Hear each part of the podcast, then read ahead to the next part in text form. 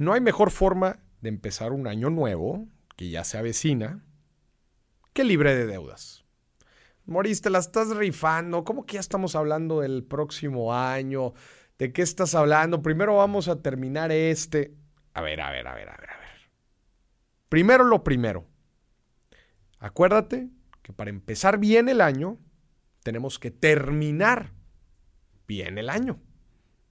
Y para terminarlo bien no es algo, no es algo cuestión, no es una cuestión de, de la noche a la mañana especialmente cuando estamos apretados con nuestras deudas.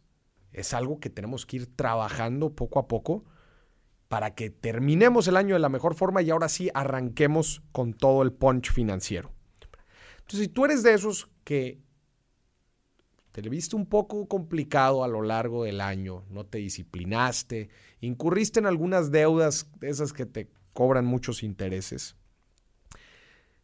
es momento es momento de empezar a actuar para poder terminar el año de la mejor manera y empezar el próximo sin deudas.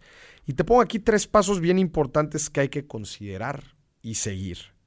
Número uno, si la piñata ya está llena, deja de echarle dulces. Entonces, vienen épocas de gastos, viene, ahí viene el buen fin, ¿no? Vienen los gastos de cierre de año, vienen los regalos, vienen los viajes, vienen las fiestas. Pues pon mucha atención, por favor. Yo sé que, yo sé que hay veces es complicado, especialmente porque ya llevamos trabajando todo el año y pues queremos eh, y queremos disfrutar un poco.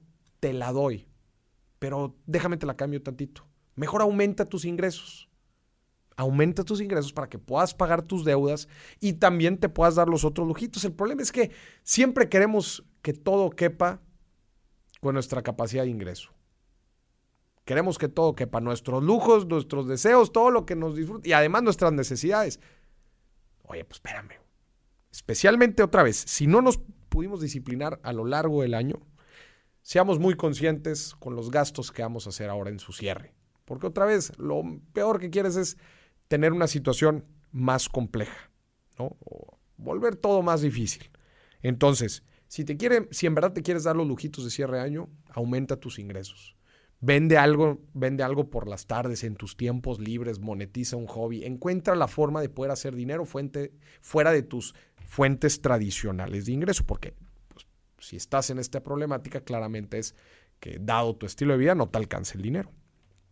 El paso número dos es ahora sí armar un plan de pagos. Identifica muy bien a quién le debes, cuánto le debes, la tasa de interés que le debes.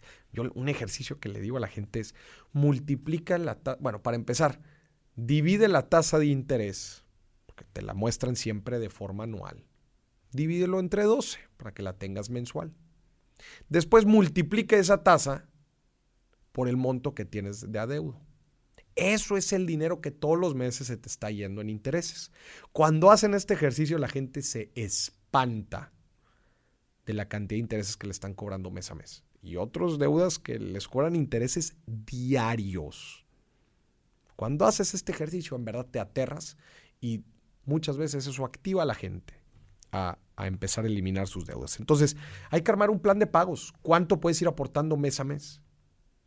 Y por último, aprovecha que en estas fechas nos dan los bonos, nos dan los aguinaldos, tenemos una lanita extra que podemos utilizar para librarnos de estas deudas. A mí me preguntan mucho, Moris, ¿qué hago con el aguinaldo? Yo le digo, primero lo primero.